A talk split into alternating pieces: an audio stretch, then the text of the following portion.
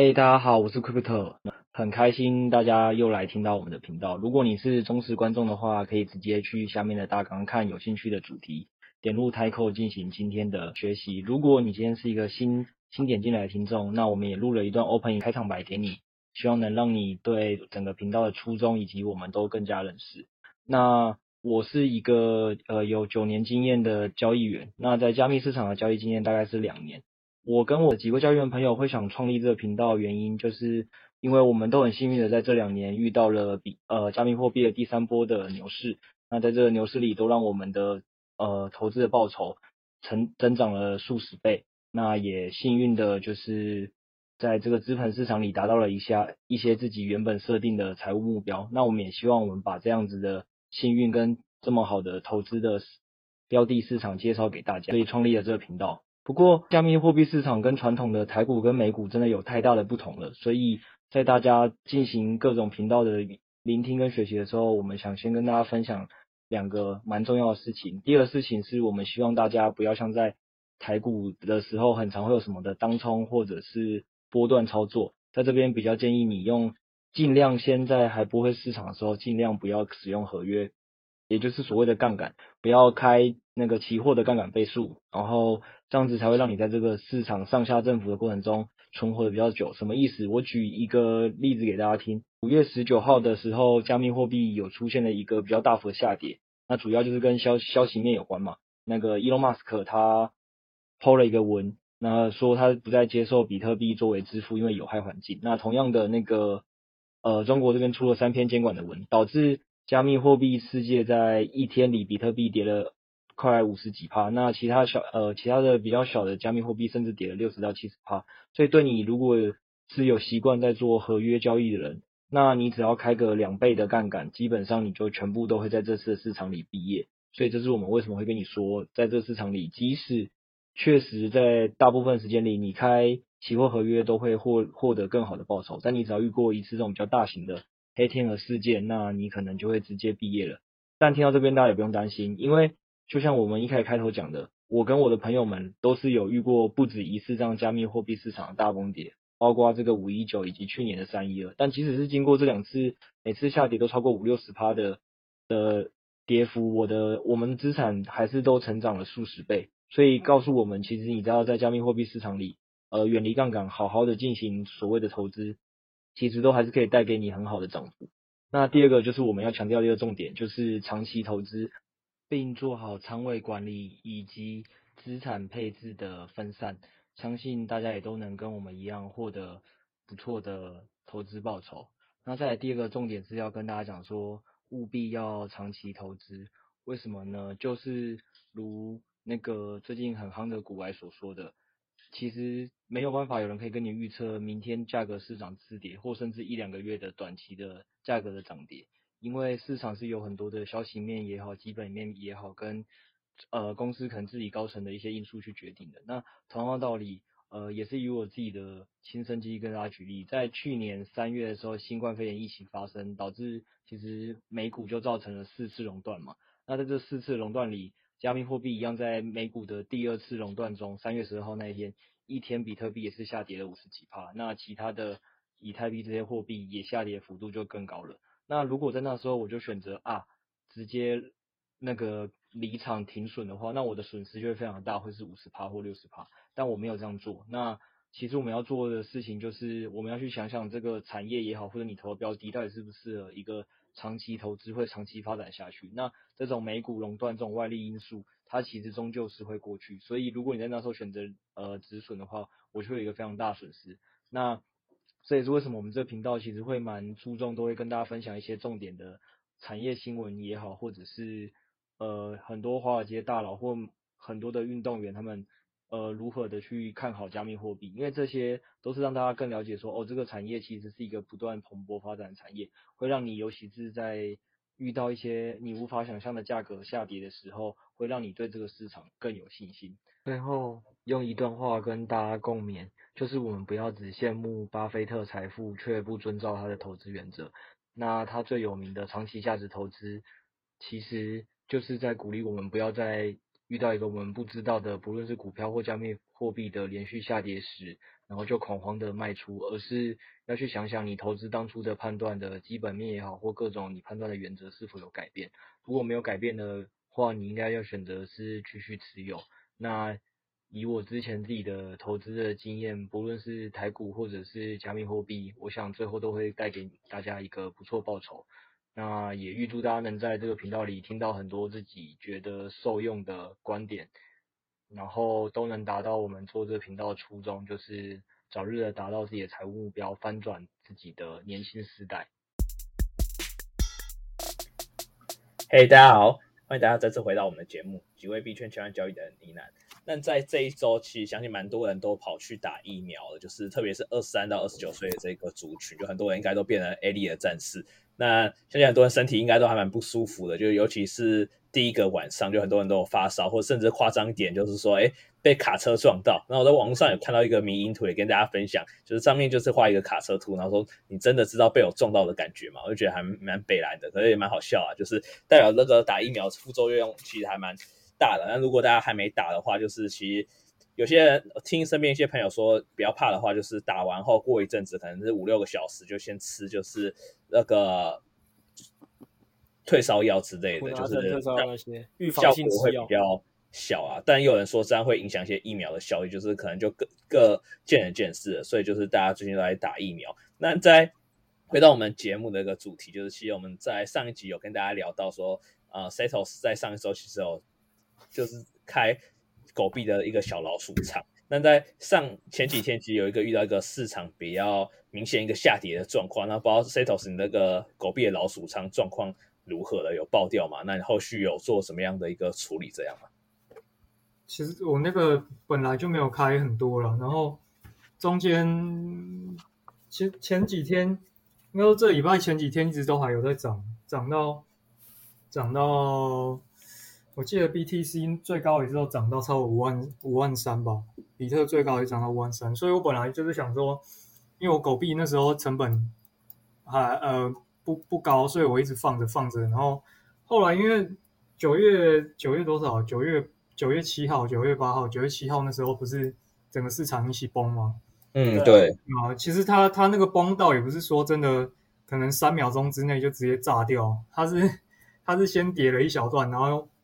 在那边晃啊晃啊晃，然后再突然又跳水，然后在那边晃啊晃啊晃的时候，就觉得，因为那时候狗币已经摸到成本价了，你讲的太有动态感了，晃来晃去，啊、感觉好像在想，晃来晃去已经已经低于成本价，已经在扛了，我就觉得干屁股凉凉的，我后来就把它先平掉了。哦，所以你是当天它在跌下去，嗯、你就有刚好有在看，所以你看的过程里就觉得好像集集穿成本价，你就先平掉了，所以你是当天就平了，就就平掉了，因为那时候已经。就是感觉好像我不知道，我就觉得哪里怪怪的，啊，已经那那一单已经负十几二十趴了吧，我就觉得好好像怪怪的，因为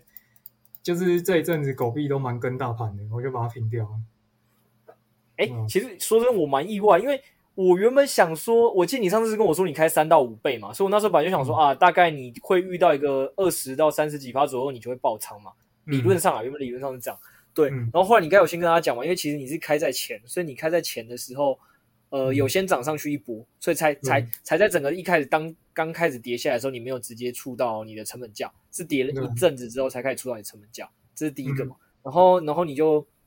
现场看看的时候觉得，诶，哪里怪怪的，就是跟过往的形式不太一样，你才平嘛。那你本身如果当下没有在看盘，或者是你那时候刚好在睡觉，你有挂止损吗？应该没挂，我猜。没有，我那时候没挂。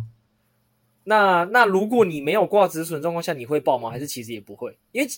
嗯，我是蛮好奇你你会不会爆啦？因为我我觉我觉得蛮蛮有趣的点是，因为这一波这个盘有趣的点在于说，它算下砸后面也算是蛮快，然后跌幅超过大家预期，可是实际上它也反弹很快，是当日就反弹回去了，所以其实最后大概还是跌幅收敛在十几二十趴而已。理论上你三到五倍如果没有刚好出到你的最最底的那个平仓价，你应该也不会爆。可是我不知道他那个当下有没有先出道，然后才往上回升。呃，会会，因为那时候那那时候往下探那根针，如果没平掉，它应该会直接爆掉。哦，所以你会先被爆，然后你爆完之后它就反弹了。爆完它会弹回来，对啊。所以实际上，嗯，就是该怎么讲？如果你那个倍数开的小一点，比如说是三倍或两倍，以你之前的状况，你开在前面，你可能就不会爆了，对不对？就是对啊，你如果开比较小，两三倍应该不会爆了。对啊，因为没没有啦，因为我就想有趣的点在这，因为应该应该说会会先从你这个开头原因，就是因为这一次、嗯、这一波市场的下跌，应该说应该是超乎了所有市场我看到的所有做技术派、筹码派或一切派别的，甚至是基本面派，没有人没有人会预料到嘛，当天就突然来了一一只黑天鹅。对啊，而且那一根到下面下影线还蛮深的。对啊，所以所以才也蛮蛮多人在讨论嘛，到底就是这这个盘到底要怎么解读？到底是诶，实际上就是前面那一波整个反弹波的结束，就是因为前一波我们就知道嘛，比特的高点就是六万四嘛，然后以太是四千三嘛，所以其实比特刚破五万多，跟以以太已经来到四千附近，原本原本啊没有这一根黑天鹅前，大家都是看好嘛，欣欣向荣哦那个。那个势头强劲嘛，可是这一根跌下来之后，大家就想说，哎，会不会其实六万四跟五呃六万四跟四千三是前一波高点，这一波的四千跟五万三会是第二波高点？其实牛市结束了嘛，这是一一种看法嘛。那、啊、第二种看法就是牛市没结束嘛，那它只是要做一个正常的去杠杆化嘛，专门就是来去你们这种做高倍仓位的嘛。嗯，因为你你这三到五倍其实以呃加密货币资产来讲不算高杠杆了，真正的高杠杆的人一堆十倍、二十倍、一百倍在开的。嗯哼。对吧？那嗯，两种都有可能，你的两种说法都有可能。对对对，当当然都有可能，这当然一定是都有可能。所以大家大家现在才讨论，所以我只是也蛮好奇说，说其实其实就算是连你这种开三五倍的感觉，都有可能在这一波被先被洗出去，然后你之后就得被迫追高嘛，因为你的你的仓位先被平了。假如你后面还想追进来，你就只能被迫追高了。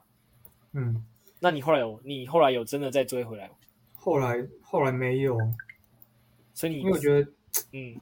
我没有真的去拉了，但我觉得狗币那个从从那个五一九那时候跌下来之后，就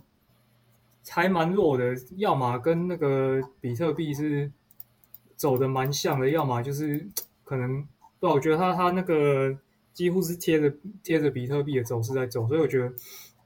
如果目前这个状况，我就不会想再不会想再跟了啦。哦，因为他你看他谈后来其实也也没有谈很多。对，嗯，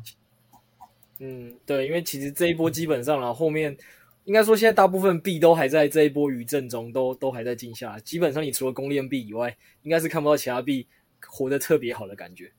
嗯，对啊。不过你那你说那个清算，其实那个那个那那一天跌好像有差到四十二 K 吧？对对对，呃，可是没有到真的到四，没有在四二以下，它只是到四二上面一点点。是吧？差不多是啊，那个那个就因为它又弹很快，所以看起来比较像是清清那个杠杆。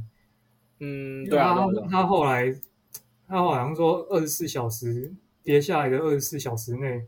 算一算，那个多头爆掉快三十亿美金了。嗯，对，嗯啊，其实三十亿，呃，好，我我我现在整个拉回，就是我自己怎么怎么看这个这这个跌啦，然后分两个角度跟大家讲。就是因为我过往最，我不是大家应该从节目听到现在就知道，我是一个做比较遵从是做现货为主的，就是因为我觉得你只要压加密资产本来就是趋势，所以你光稳稳的拿着现货，你其实就是会稳定致富。可是爆就是你做高倍杠杆，当然你赚得快。我前面而且其实刚好又呃不不不能说神准预测，只能说刚好预测到。就我那时候不是前几集就开始跟大家讲，居安要思危，不要乱开杠杆。然后我们节目上完之后。结果过两天就真的爆了，对，当然我没有没有到真的这么准的预测到这件事啊，可是就很刚好是节目先上了，然后那后面就真的爆了，对，嗯、那那总之这些事情在过往我来看，然后我自己又拿了加密货币现货拿了这么久，所以你说其实比比特的这一波，首先一它这个跌幅，你要说它真的很多，也不算说真的特别大，就是不会像说我们所谓的三五一九血洗或三一二血洗那样，它就是一个。呃，可能一年我就会看到两三次会砸到这个这个波幅的二三十趴的，而且你看它又是当天又马上反弹上去的，所以如果以我过往现货的立场来看，我也会比较觉得说它确实就是一波去杠杆化，因为我其实以前过往也有那种，呃，记得我睡醒才看到，因为有时候它去看去杠杆，化是去在晚上，然后一早起来就哎、嗯，原来昨夜爆仓什么将近一百亿美金的我也看过，所以我觉得那但是因为你那时候没有碰没有碰那个。呃所谓的杠杆嘛，所以对我来讲，我当时觉得哦，就就也还好，因为可能我早上起来的时候，可能昨晚虽然是先往下挫了二三十趴，但最后其实就像今今天那样，最后收收起来之后只呃跌十几趴这样，所以你就觉得嗯跌十几趴，在我现货波动来讲还算合理，所以你就不会觉得是一个多大的事情，所以在我过往来讲就会很单纯觉得嗯，它就是一次的去杠杆。然后后来因为我不是讲说我最我最近身边有个动能交易仔朋友啊，那个。哦对对对对，他他开二十倍杠杆嘛，然后我上周节目也是有跟大家 Q 到，我就说我就说，哎，其实我也是蛮好奇他到底会不会爆仓的啦，就是因为毕竟他玩这么高杠杆，可是可是我我跟你讲，这就是人家做，我我这次有特别去跟他细聊，然后这就是我觉得为什么有些人真的敢敢做高杠杆，而且以及他为什么真的有办法靠做这种交易赚钱的原因，然后先分两个，第一个是他真的有在四千多那一段的时候，他有先听听我的劝，我就说我觉得大盘。虽然大家都看好欣欣向荣，可是你说空空方没有几个可以打的点了，所以我觉得以以太的四千会是一个要防守的位置嘛，所以我是建议他先把杠杆降下来。所以他后来那时候有听我，他基本上最后把他总资产的杠杆就是做在三倍，就大概三百趴左右，然后是是降下来蛮多的啦。可是其实说真的，以三倍来讲，就算是这一波跌下来，除了比特很多币当下插针的时候，三倍是有可能被爆仓的，所以他还是有机会爆。然后。刚好那一天我们这次的事件又发生在有趣的点是是在晚上嘛，所以是所有人都看得到，不是说睡觉的时候发生的，这是第一个。然后第二个点是，就像 Setos 讲的是，其实他也不是马上直接一针一根先下来，他是有先缓慢先跌了一阵子。然后那时候我朋我那个朋友就有在盯盘，他就跟我他就先敲我，他就跟我跟我讲说，我跟你讲，我觉得以太它有一种感觉会今晚会破三千六，然后我就说怎么可。怎么可能？我网络上看了几个大神技，就我看了一两年那种技术大神，好像没什么人会说会破三千六，都是什么看看最近涨得很好，然后甚至是呃三千四是什么强支撑以太。他说，然后他那时候就很他很嚣张跟我讲说，你今晚会见证到第四个大神。然后 我就 说真的假的？对，他就他这他这先这样跟我讲，然后然后我就说真的假的？然后后来果然是，然后因为我平常可能因为我是做现货的嘛，所以我不会这么常爱盯盘。就我就我就继续弄我的事，然后过不久他就突然打电话来跟我说，快来见证奇迹。然后我就开始看着那个盘，真的一路开始往下灌。然后他就跟我说他，他他全部他本来也就先设好止损，不过不过其实基本上，呃，他因为当下有先看到那个盘，所以他就觉得哪里怪怪，他就基本上都先全全平了。可是你知道他这三百趴杠杆，你知道最后他只回撤了多少吗？就是他获利回吐，他还没有赔哦，他只是获利回吐两成吧，我猜啊，呃。不到，他获利只回吐了十二趴，太扯了。对，所以你我我要跟大家讲这个故事，就是有个重点，就是那个第一个先从 Setos 那边开始嘛，就是 Setos 那边是呃也好险，因为他开杠杆倍数已经在加密资产里不算高了，也开三到五倍。然后他上次也做了一个示范，是他有做资资控，所以其实这一只黑天鹅对他的影响没有那么大，就是这是第一个。然后第二个点是你呃大家如果在这个加密资产里。或世界里真的想要开杠杆，就是我觉得要学好我这个朋友，就是起码他止损抓得很紧。他的止损抓法是我有问过他了，他基本上是抓，呃，他会用小时 K 去抓，就是这一根他打完单进去之后，他会去他会去看好说他到底哪一根跌过哪一根小时 K 之后，他会觉得这个盘怪怪的，他就会他就会先在那边挂一个止损，是跌破那边他就卖。但是他有跟我说，就他这个东西最麻烦的点是。呃，第一个是你很多时候没有看盘，你就会错过这种小时 K 的进场点跟出场点。那第二点是，呃，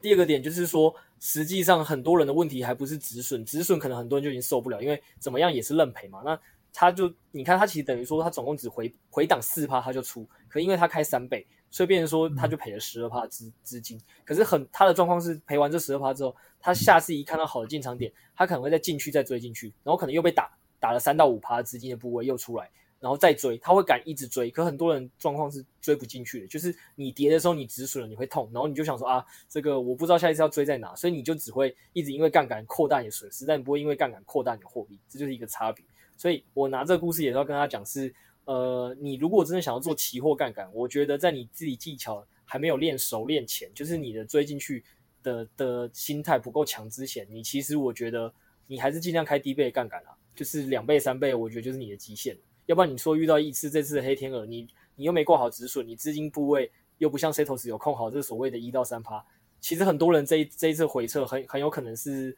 三十趴五十趴在起跳的。对吧？你如果开两到三倍以上，甚至你开到四倍以上，很多人搞不好是先被爆仓了。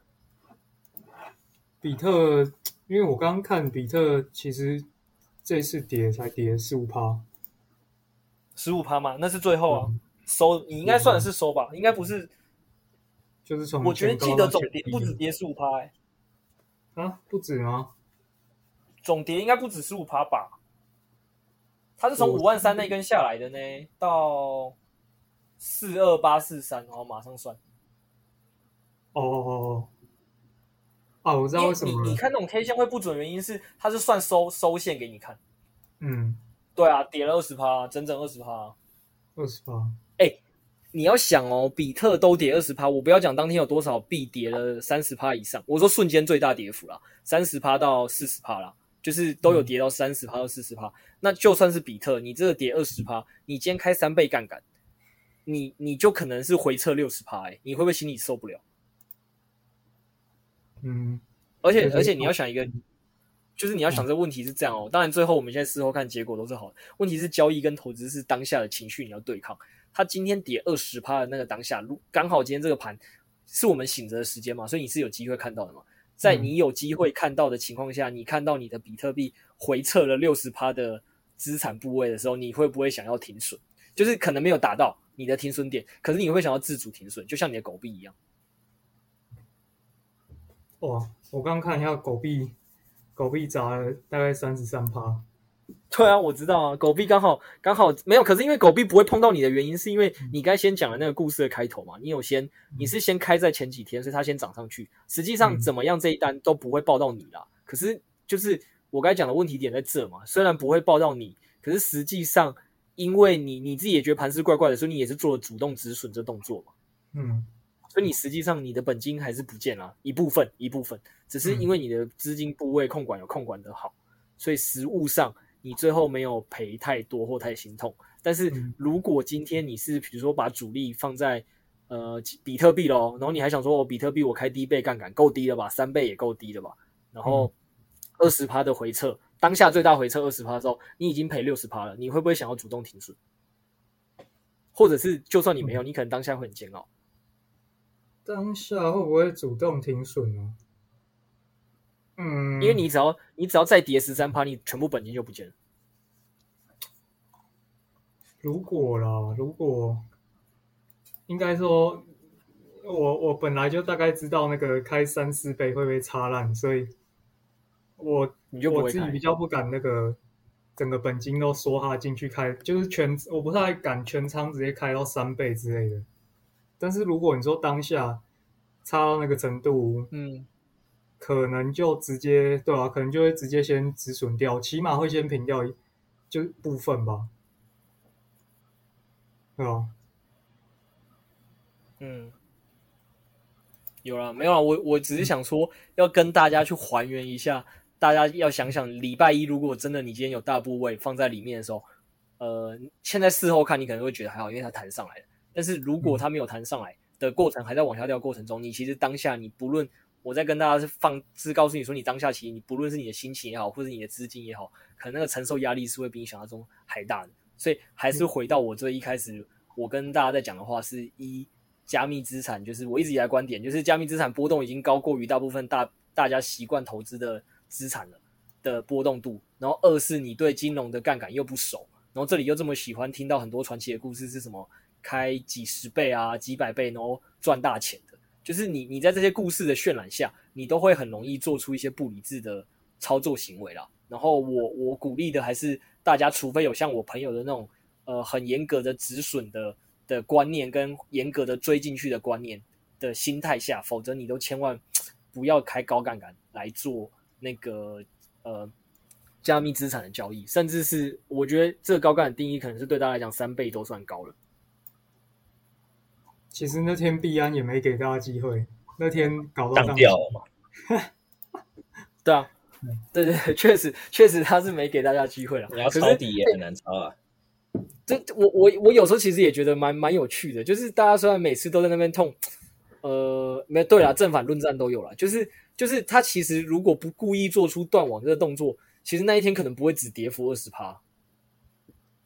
哦，如果大家疯狂的卖的话。因为这就是人家所谓市场讲那句话啊，多杀多啊，就是、嗯、就是当你集体市场都在做多，然后然后突然你看到一个你完全无法了解原因的黑天鹅开始出现，然后跌了二十趴，大多数的人觉得选择应该是会先止损一部分啊，可是因为所有人都选择止损一部分，它就会继续往下跌啊，所以所以你说我们现在事后论看结果是跌二十趴，你怎么不知道是不是币安当下帮帮了你一把？关门放狗，哭啊！啊，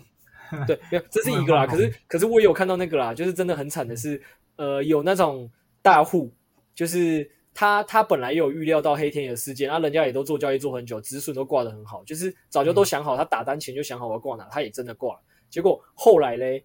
因为它的部位实在太大了，然后我我记得他好像说他在三千三百以太币那边挂了全部的要出掉。嗯，就是要出掉，因为就等于是他觉得异常的盘，他要全部出掉。嗯、结果只出到第两百颗后，币安就就就直接宕机，不帮不帮他出了。所以所以他后面全部的东西，后面两百颗以后的资金全部都被爆掉。因为因为后来就直直线就是币安没有办法继续出嘛，可是那个价格继续往下错嘛，然后最后错到了他的平仓价，然后就全部不见了。对，所以他只救了那两百颗，对他只救了那两百颗以太币。啊，其实后来摊上来，但是啊，那个那个仓也不见了。对啊，就是仓位回来了，然后他也不见，他的他的币也不见了。所以，我我觉得这这一集就是也趁也是一个很好的一个要跟大家讲的啊，就是趁这只黑天鹅都不算大的的的的状况下，让大家知道，其实加密资产真的是不是一个嗯。很简单的市场，请大家还是戒慎恐惧的看待这里的任何一个你的的操作，因为都很有可能会让你赔一个你无法承受的损失。然后，诶，顺便引申一下，那个那个大户他就有讲，因为他他其实也分散很多交易所在做这件事，然后他有 FTS 交易所、跟火币交易所、跟币安交易所。他说这三个交易所，但只有币安没有帮他止损，其他两个交易所都帮他止损完成了。所以，所以假设大家有要做杠杆的，然后也可以参考啦，就是。可能币安不是一个最最适合选项，你们可能可以去试试 FTS 交易所或者是那个火币交易所吧。起码人家实际的经验是，同样一个状况下，币安没有平仓，但另外两个平。然后过往的案例，我一直看到数据也是，好像 FTS 总是那个那个平仓量跟爆仓量最低，呃，平仓平仓最多，然后爆仓最低的那一个。过往的数据是这样，嗯、对啊，嗯、这边也是跟大家做一个分享。然后前面讲那么多，其实都是关于跟大家。呃，谈说要怎么做好资控跟那个资金控制跟那个停损嘛，然后现在来跟大家讲后面，就是所以我们到底怎么看它？到底这一次到底是去杠杆还是还是说那个，还是说它其实真的是牛市结束了？对，嗯，然后哎，这纯粹都只是个人观点，大家听听就好。就是我觉得还是大家听听众听完之后，还是要对自己的那个投资负责，然后去思考看看啦。就是我们都只是。提供一个自己的想法而已，对啊，对吧？因为每个人投资应该是自己要做判断。然后我个人的感觉啦，我还是觉得牛市本身还在啦。然后我我我觉得几个原因基本上是这样，就是嗯、呃，第一个大家都知道加密货币会会涨，基本上都是有一个很明确的议题存在嘛，就是四年的减半嘛。嗯，没错，对吧？四年的减半嘛，然后这是第一个，所以我觉得从去年到今年，那个加密资产本来就是踩着这个议题在往上涨的。这是第一个，然后第二点，当然还有一个，它可以把法币资产吸引进来的一个大前提嘛，就是美呃全世界量化宽松嘛，所以导导致所有人都想要去在风险资产里追求报酬，对冲这个呃量化宽松的那个通膨嘛，或者是物价的增长。然后以风险资产来讲，涨得最凶的又一定是加密资产嘛，所以才会有一部分的法币或机构，你会听到从去年的年底。呃，应该说去年年中开始就有公司陆续进来，到今年年初一路有这么多公司进来，都是因为那个量化宽松这件事嘛。嗯，有一部分的，我的感觉，我我的觉得是这样啦。那所以同样的是啊，我们也都知道，其实现在所有法币，你只要有在投资股票市场的，或者是房地产或债券的，你应该都会听到，大家都很密切在讨论，就是。Fed 到底在何时会决定那个嘛，减减少宽松跟甚至加息嘛？然后前一阵子其实那时候市场炒最凶的还是那个有人是市市场那时候在谣传说会不会在杰克生年会的时候就已经先传出就是要那个减少宽松了嘛。前几天其实市场那时候就很担心。嗯，你们还有印象吗？杰克森年会啊？啊？你们你们有印象吗？杰克森年会啊，八月底的杰克森年会。杰克森年会，我有看到新闻，可是我没有 follow 内容啊。好，总总之，其实其实那个时候就市场有一派很少数了，那时候其实也不算多，就我在讨论说，那个杰克森年会会不会就提前释放想要减少宽松的讯息，因为那时候那个鲍尔有一场那个公开的会议，就是会跟大家释放讯息，然后大家那时候就有讨论。不过确实在在整个金融市场里，那时候整个呃预测会减的人是偏少的啦，所以其实后来后来果然也实物上就是没有嘛。就是他，他还是讲说，呃，不，不是在那时候嘛，大大大概是有有可能是预期在今年年今年年底前嘛，有机会减呃减少购债嘛，但是加息绝对不会是今年的事嘛。就是后来大家市场的解读就是这是一个鸽式的呃宽宽松减码的一个讯号，这样，嗯，基本上是这样。它基本上后来大家市场解读就这样，所以后来那个你就会看到美股跟加密资产就继续涨，对。可是可是实物上大家要想一件事情是这个。不确定因素就是还还是在，然后越接近年底或越接近明年年初，就是我觉得这个东西的影响就有可能会不确定性越来越大。所以我觉得今天好，这来到第三点哦，第第三个点是大家还有没有印象？五一九崩跌后，那时候我也是一直跟大家讲说，我觉得牛还在。然后我跟大家讲东西的概念是什么？逻辑是一致的。我一直在看那个大户的链上数据，大户到底是在卖币还是买币？就后来实际上那时候我我有跟大家如果呃。还想知道那些数据，可能可以回去听前几集。反正那时候基本上我就跟大家讲，其实大户是出在五月的初，但是其实在五月底之后就陆续买回来他当初出的那些币了嘛。然后六七月还在持续一路的增持嘛。然后后来我们看到了七月七月二十几号开始又又开始拉回去嘛。所以我我要跟大家讲的点是，如果大户在五月出完货，然后六月七月再补货，我觉得他今天补完货不会是补在一个九月九月中，然后又卖不是卖在一个。更好的位置啊，你懂我意思吗？嗯，对，这我的想法，我的想法是这样啊。你你们你们可能也可以针对某些你们不不认同的，就是跟我跟我讨论。但是我的想法在于说，我明明看到链上数据告诉我，五月大户都刚五月初刚出完货，然后五月、六月、七月他在补货，然后到现在也没有看到他在卖的迹象。然后到九月的时候，他有有了一次的回调，那这个回调那。如果他如果就选择的是让牛市结束，那基本上他也不会卖在一个多好的位置啊。对，对我来讲，他这一波六七八月的补货，他的获利就有限，这是第一个。然后第二点是，他往后放，越放到后面，其实他要面对的是那个 Fed 的加息的几率就越来越大。所以对我来看的概念来讲，它的不确定性的因素，其实这些大户在囤货，他们其实也是面对不确定因素，除非有一个他们今天有办法确定 Fed 什么时候要加息。那如呃，我不会说这个东西没有可能啦，因为因为说真的，就我们都知道，那个资本够大的，一定跟政治有所联动。这个东西我也我也不能说他们可能不知道，但如果他们知道的前提下，那其实你观察他们链上数据什么时候逃跑，也是一个很明确的指标，就他们一定先跑，可他们跑完之后，你只要跑得比那些后面跑的人来得快，你就有办法躲过一波。所以在我的概念来看是，如果我都连链上数据还没看到他们在跑。就是我会觉得说，现在会觉得牛市过了这件事情，对我来讲是跟我过往所看到的一切的逻辑是不相同的啦，所以我并不会觉得牛市已经过了。然后再回到我刚才前面跟大家讲的是去杠杆化这件事情，为什么我比较认为是去杠杆化？就是大家要想这件事情很恐怖哦，就是你要想，如果市场里真的比较多人是是因为你知道当初情绪很高昂嘛，以太要破四千之后，很多就是诶、以太要喊五千、六千、七千、八千这样上去，然后比特也是。呃，跟那时候破了五，就是破了五万、五万一、五万二这些关键点位了，然后就是要往六五呃六万左右那边要去嘛。那时候基基基本上市场集体在做多，大家有想过一件事吗？如果一个市场集体在做多，就算它只是开三倍到五倍，它如果拿一百万来开，等于说它实际上用一百万的钱做了三百万或五百万的多单呢。嗯，对吧？对吧？大家都这样嘛。那如果全世界的散户，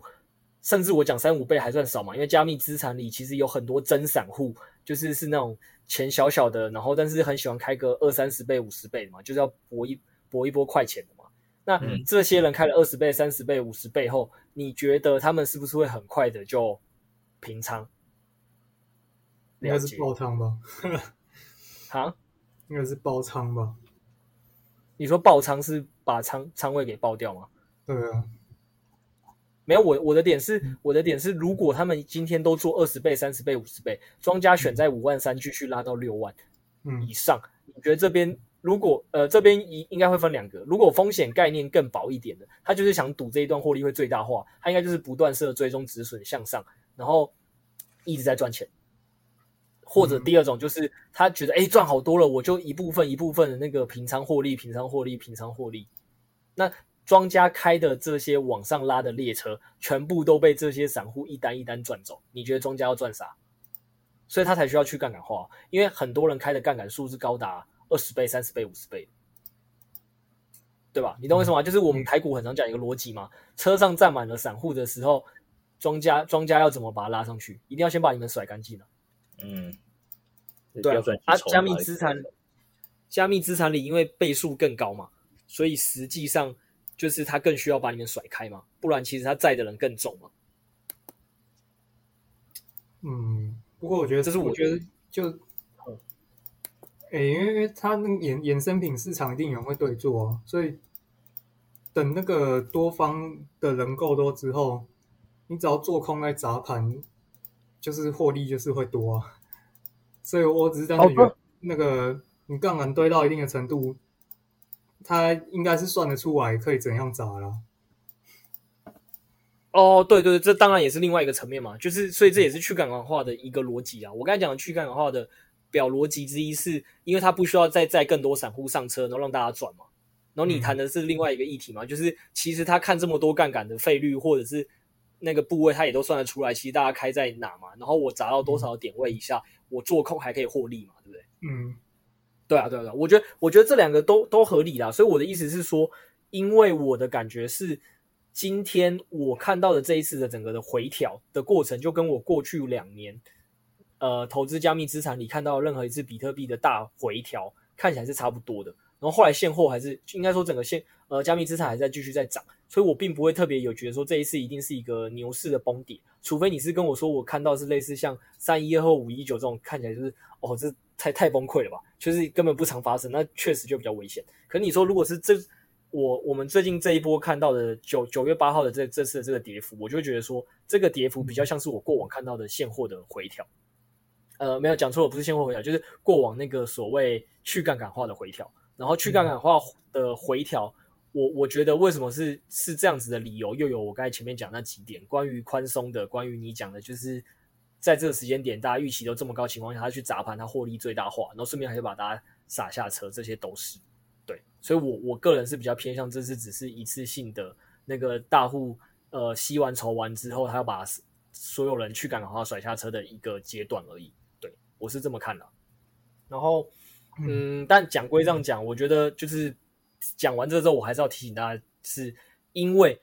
你永远不会知道市场是在哪一哪一天会出现一只黑天鹅，就像这一次一样。所以，即使我现在讲完是这样，也不代表说，呃，牛市真的就是呃很快就会来，或者是牛市到底什么时候来，我们永远都不会知道。或者是庄家会想要再砸完一次盘，再看还能甩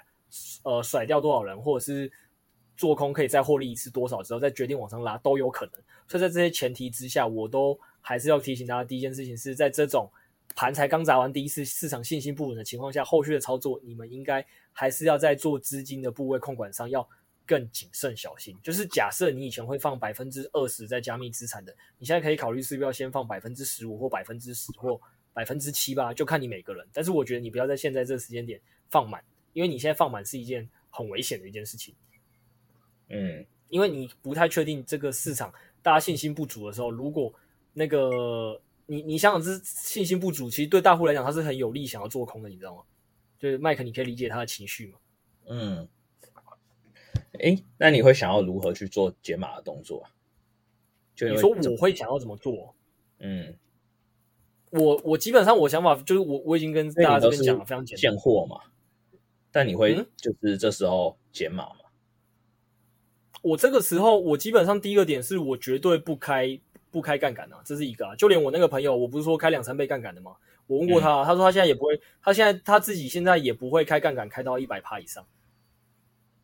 嗯，就是我我跟大家讲什么叫开杠杆一百趴以上，他们做杠杆也是这么计算，他们是看我加上杠杆的持仓之后占我总体资产多少，所以他有可能是选择拿百分之五十做 USDT，就是拿叫做拿现货，然后剩下的百分之五十去开一个低倍的杠杆，比如说去开了一点三倍、一点四倍，所以实际上你举例来讲，它算一点四倍，就是五十乘上一点四，这边是七零呃七十趴，然后再。但是另外一边五十趴是现金，加起来就是一点二倍的杠杆，所以它总总总杠杆倍数只有一点二倍。那它现在甚至是小于一倍，意思就是它甚至大部分的钱都都是拿保存在做现现金，它现在不太乱开仓，因为他觉得市场很不稳定，没有没有很稳定的情况下，他觉得他做呃做哪个方向都有危险，所以他就选择不做，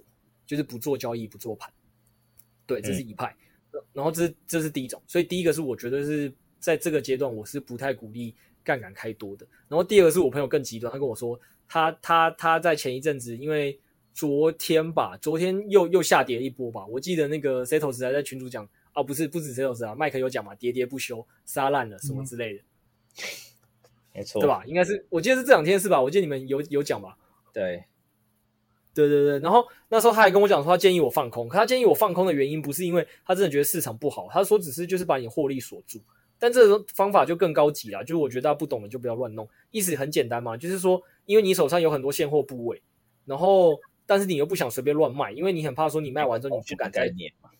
对，你不敢再追追回来，所以他放空只是锁锁住你现在成本，然后因为加密市场的好处又是你放空可以领资金费率嘛，嗯，所以他他他是建议我放空了。他那时候建议我做法是，我去做一倍的空单，保护我，看我想保护我多少的现货部位，我就我就去放等量的空单，然后去保护我的现货部位，然后领领资金费率。这也是一招啦。可是可是我要跟大家提醒的还是一一句话啦，就是任何一个你觉得好的方法吼，都要配上一个好的交易跟操作。那人家是都懂这些交易跟操作的人，所以他可以弄得很好啊。你不懂的人，就是不要随便听到一个好方法就觉得，诶，我要照着做，因为你可能最后没做好，你可能会。呃，比如说他他知道何时该撤那个空单，你不知道，就最后你反而被嘎爆，对吧？嗯、所以我我要提我要提醒的还是，就是我觉得他那个放空是一个好策略，但是不是适合大家做。然后我今天在这边跟大家提的这些也是，呃，我我不能直接跟大家讲我做什么原因，就是因为我觉得我讲我做什么，就某种程度上有可能会误导大家跟着做，所以我只能跟大家讲说我知道有这些方法，但是我不会讲我实际上怎么做。然后还有一个方法就是你直接降你的资，就是你你觉得做这些衍生品交易都有点太困难嘛？就是不不太懂要怎么做这些，你就是做的比较简单，是现货你资金部位就直接减码嘛。就我刚才讲的，就是你你原本配三十趴的，你现在就改配二十趴或十五趴。等到市场整个你感觉哎信心又有点恢复，比如说这个观察值可能是之前 Setos 有讲过嘛，你看资金费率的有没有又回去嘛，或者是你看链上数据听我们讲说有没有感觉大户还在吸嘛，或者是你看那个某些点位是不是回来了嘛，就是这些东西都会是在。看看出来整个盘面的胜率回到做多比较有利的时候，你可能再去把你的现货拿回来买回来，或者是你去你去开始比较勇敢的去做多，都是比现在这个状况未明的阶段做这些来的好了。或者是第三种，我们以前很常跟大家讲的嘛，就是你你又觉得说这个市场感觉只是只是像五月到七月那一阵时间，要再等一个小幅的市场信心回稳的阶段，你就去做网格嘛，嗯。对吧？就是网格这方法也可以啊，就是你去开一个你觉得那一根跌下来的位置的上限跟下限，然后然后去去做一个网格，把钱留在那边赚一些波动获利也可以。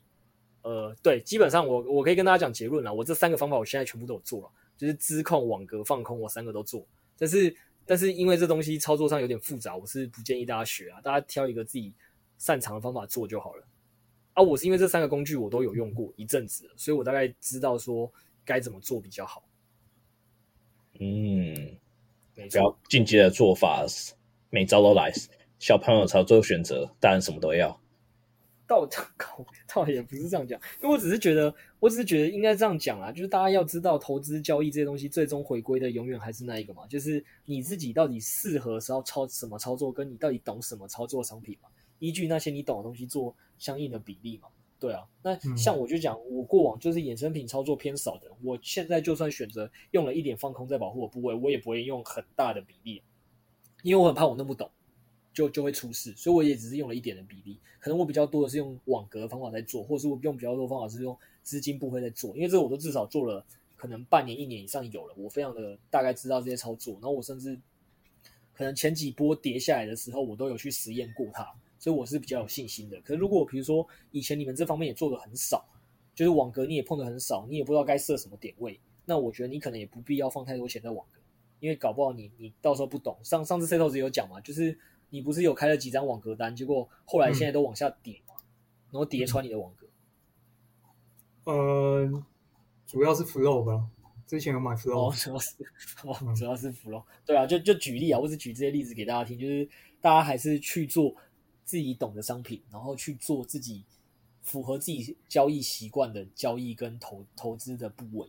对啊，然后我我可以跟大家讲，这一个更更更更麻烦的现货不一定用资金部位控啊，我我还要做另外一个方法，就是资金部位控制方法很多嘛，比如说。那个以前你原本是一一百趴放在一些小币上，因为你在赌它报酬会更好。可是你现在觉得市场不太稳，然后你也不想错过这波涨幅，所以你不想卖，那你一百趴转去比特币也是一种方式啊。因为比特币跌下去的的跌幅就比较小嘛，这也是一种常见的做法，对啊。然后像我现在有在做的是，我当然没有这么极端了，但是我有在做的事情是，我会去移到几个我觉得现在看起来。上升上升幅度更高的币种，然后跌下去也相对抗跌，或者是就算它不抗跌，我觉得它未来会是一个大趋势，就是一年两年后它还是会涨回来的那种。我拿了也比较有信心的，我就转到那种币上了。对啊，所以做法很多了，就看大家到底自己习惯什么操作。嗯，确实有些像我像我自己是，因为我之前蛮看好 FTX 的，所以。我、哎、我你这最近大举移仓 FTS 吗？也不是啊，就是等于我我我这一波有一些那个囤币宝网格，我把它关了。但是 FTX 那些我是直接拿现货，我就不理它了。哦，懂、嗯、懂。就是有些有些币感觉是，哎，因为我相信他的老板会好好经营他的公司啊，所以我哎我我我就觉得这个应该是可以放过放过几个牛熊是 OK 的。但是有些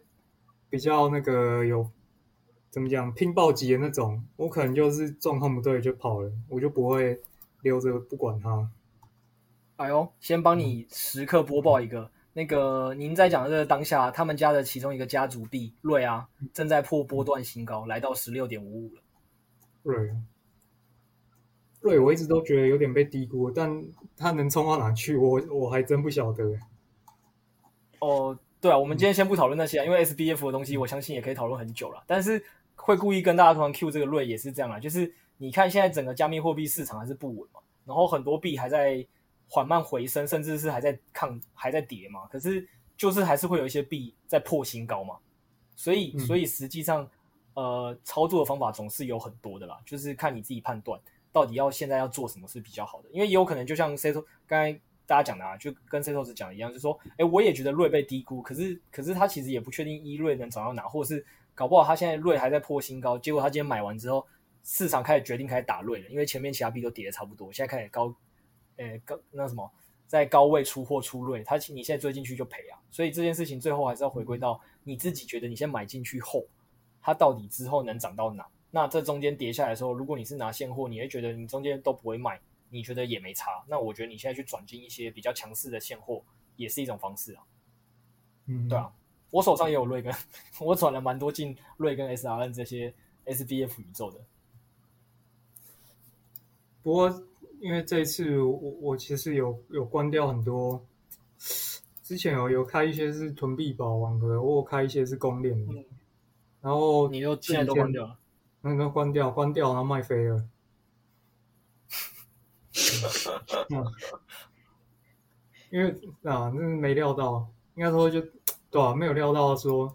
过往过往这种跌法，那通常大家就一起盘啊，盘盘的盘一盘盘一盘，等比特币表态，大家才会一起再冲。但是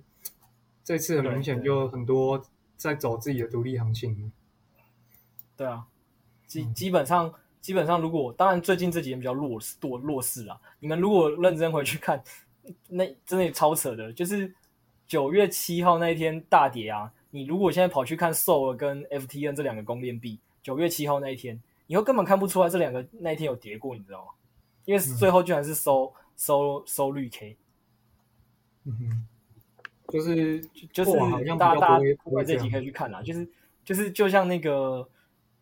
呃 Setos 讲的啦，就是这这一波，我我我认真讲，我觉得以 Setos 的做法，我反而是比较推荐，就是听众做的，就是他现在一知道过往这种大跌完之后，通常应该要等比特先表态，然后甚至是市场如果真的就是大家讲的说，我们假设看错，因为我有可能讲说，虽然我觉得是牛，但是还有可能我看错嘛，那你不能想象自己不看，呃，自己看错的时候你什么都不做啊，所以在这个时候，假设呃。我虽然觉得是牛，但实际上不是牛。那连比特都不往上动了，比特往下砸，你觉得最后那个瑞这些币啊，或 FTN 这些币，或 SOL 这些币会不会跌得更凶？一定会啊，最终还是会啊，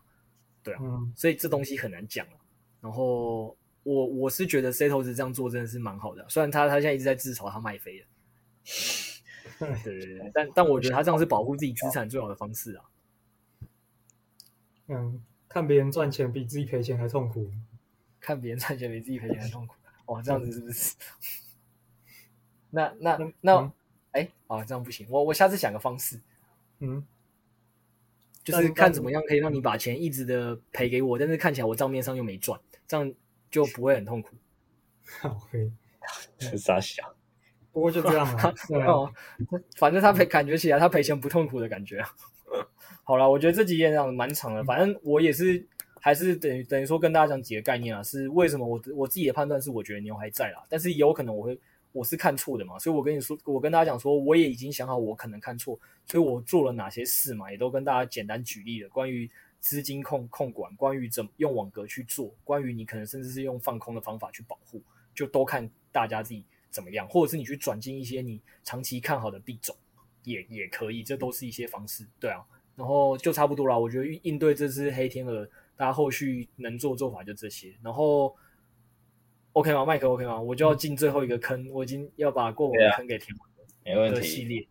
好，但我觉得我好像帮一直在帮观众立费，就是我们这几集一直在讲风险控管，然后这这整个价格就下来了，感觉好像，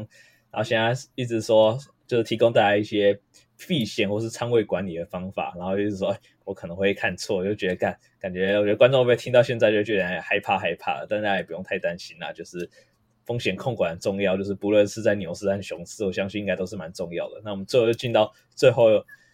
，Crypto 想要分享的一个部分，就是也是要继续填他的一些开的坑，这样。对，就是其实也不是我今天特别想分享，只是只是应该说，我从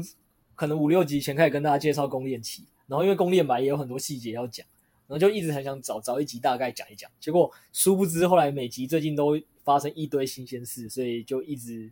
填不完这个坑。然后上周帮大家填了 ADA 腰币的坑嘛，那个今天想说填一下 Luna 这个这个坑啦。为什么要这这周特别先讲 Luna？原因也是 Luna 算是前一波第一轮公链暴涨的时候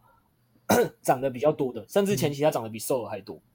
这是第一个。然后第二点是，其实这一周 SOL 跟 FTM 变弱了。然后这一周抢的是 Luna 跟 Aphes 这两雪崩这两个币，所以我才想说今天先跟大家讲 Luna。那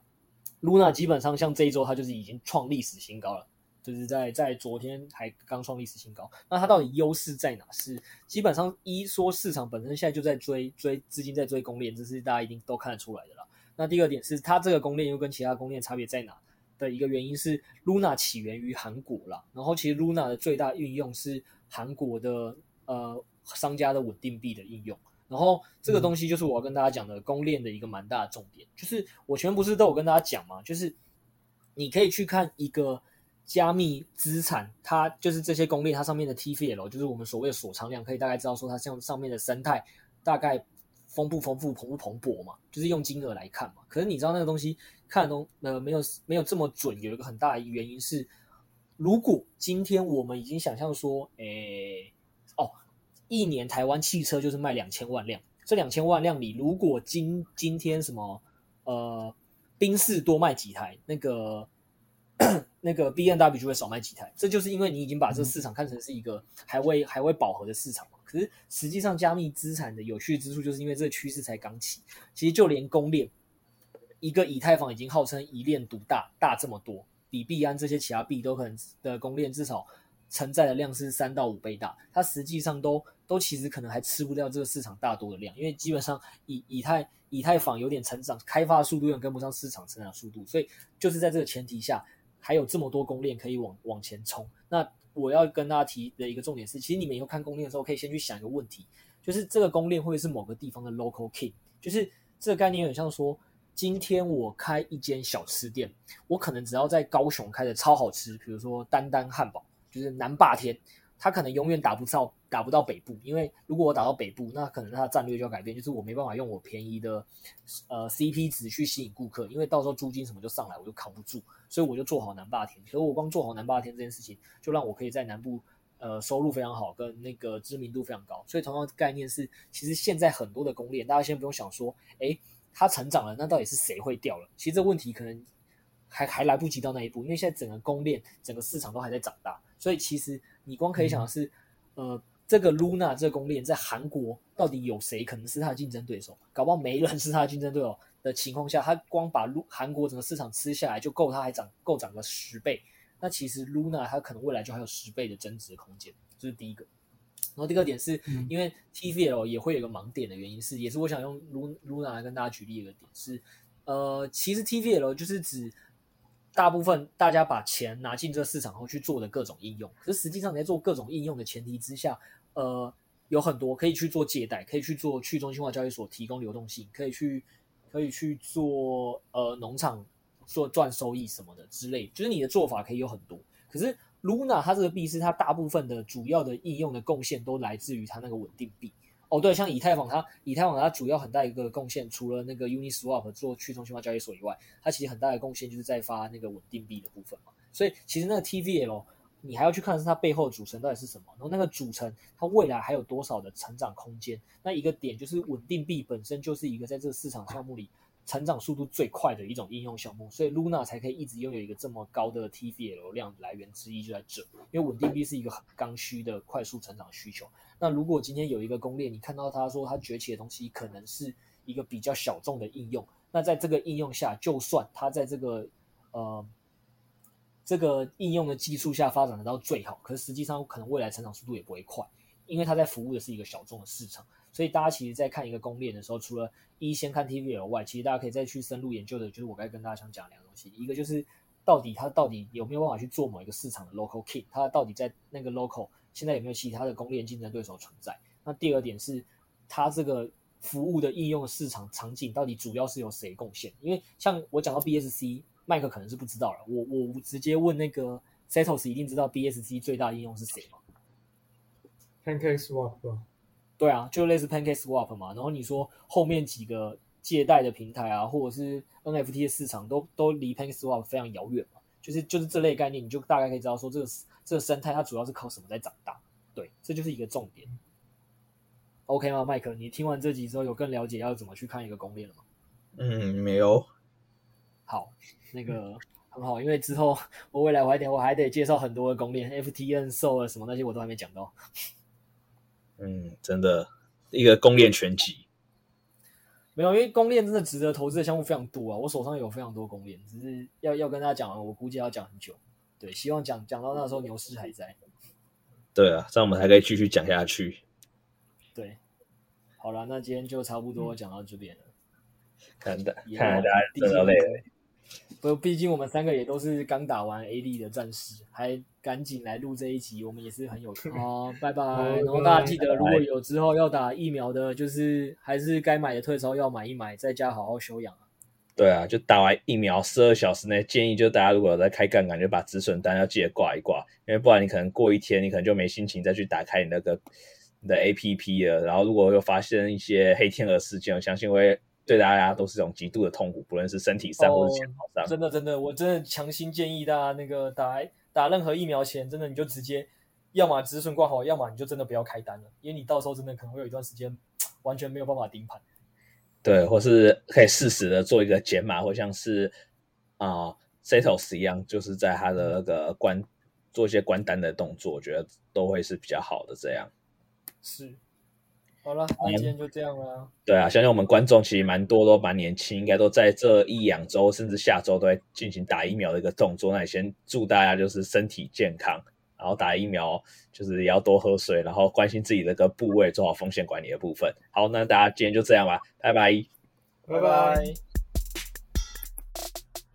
嘿，大家好，又到了本集最后重点整理的一个部分。那本集我们花了蛮多的时间来跟大家分享，就是九月七号一个小天鹅的一个事件，就是小天鹅有。九月七号有一个比较大的一个下杀的幅度，大概十几趴左右。但我们在整集，其实在整个讨论中，我们都觉得这次九月七号的一个价格的下杀，并不是熊市的一个来临，而只是一个去杠杆化的一个过程。那我们认为，主要是因为庄家，大家可以想象，如果你是庄家，当以泰币大概突破四千左右，开始市场弥漫了一个蛮乐观、贪与来贪婪的一个氛围，开始觉得说，哎，既然以太币走一个比较独立的行情，突破了四千，那五千是不是有望了？甚至是六千就可以一路的往上冲？那这时候随着散户们越来越贪婪，大家也越开越来越多的杠杆和纷纷涌入的这个市场，那这时如果是庄家，你会怎么想怎么做呢？第一个是你就持续带大家。把价格往上冲，但你带了非常多的一个散户。第二个，你可以做的做法是你做一个比较去杠杆的跨过程，让许多做可能杠杆三倍、四倍杠杆的一个散户做一个价格的一个下下杀，那许多人出就会爆仓，那甚至是许多人看到无法承受，说哎自己的账面亏损，突然有一个五十趴、六十趴的一个亏损，承受不住就提前结算掉了。那庄家就是这样的一个心理。那除了从一个庄家的心里面，我们为何觉得现在还是整个币圈都还是持续可能是在一个比较牛市的一个阶段，还没有到进到熊市？那我们有提出几个比较几个看法。第一个是比特币，我们回归到比特币的一个基本面，其实比特币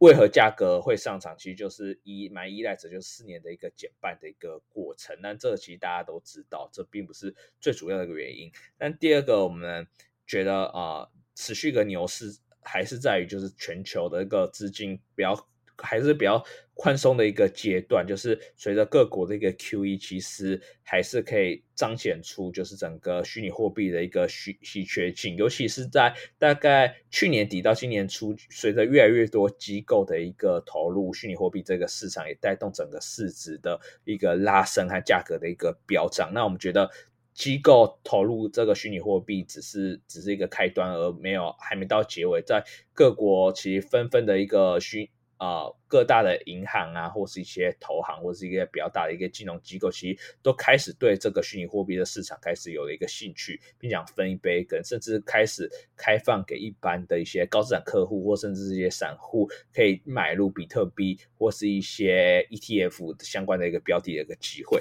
那第三个是，呃，我们有观察到，就是从五一九崩跌后，其实整个链上的大户，其实大家应该都可以看得蛮清楚，就没有，其实都没有一个持续减码的一个动作，大大家还是有一个比较偏持续囤货的一个状况，就整个链上并没有有一个比较明显下滑的阶段，所以我们判断。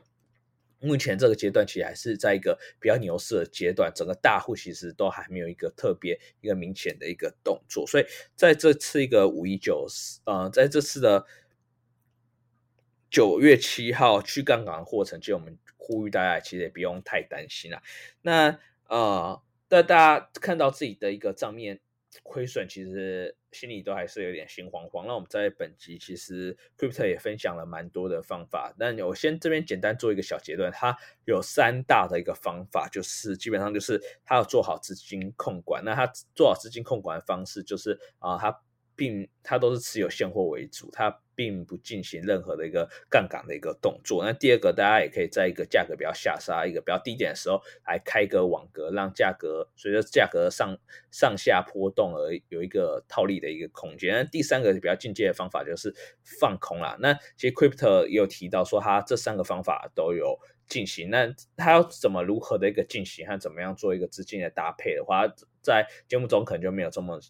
详细的介绍，只有提供大家一个方向，因为每个人对于风险承受度其实并是不太一样的。那大家也可以找到一个比较合适的方法。那最简单的方法就是你减码你手上的一个部位，做好一个比较资金控管，那就是一个最好一个，也是一个蛮保险的一个方法。那呃，这集我们最后也有提到两个。呃，一个我觉得可以跟大家再稍微分享的一个概念，就是当大家其实，在九月七号想要逢低减码的一个时候，其实如果大家是用币安的一个交易所，其实大家发现，哎，币安其实都进好像都宕机了。那在其他一些交易所其实也都有一个比较宕机的动作。那 Crypto 有分享，就是他有收集，就是网络上大户在分享。在遇到这种行情剧烈波动的话，如果你要逢低加码的话，似乎 FTX 跟货币这个交易所其实是比较稳定的，比较不会让你的仓位有爆仓，甚至是呃在价格下杀到低点的时候，你还是有机会可以进行逢低加码的一个动作。那最后大家想要什么时候才可以继续逢低加码呢？就是啊 Setos 在这集中有分享一个不错的一个建议，可以大家跟大家做一个参考，就是大家可以。等就是比特币市场的一个比较重要的一个角色，就率先表表态，率先往回拉的时候，大家可以再行入场。如果呃比特币还是持续的下拉，那在一些小币或者一些公链币上，大家要去逢低加码，可能就会只是接刀子而已。那今天的分享就到今这边为止，也祝大家就是打完疫苗都可以呃身体健康，那做好资金的一个控管，那和止损。那大家下周见啦，拜啦。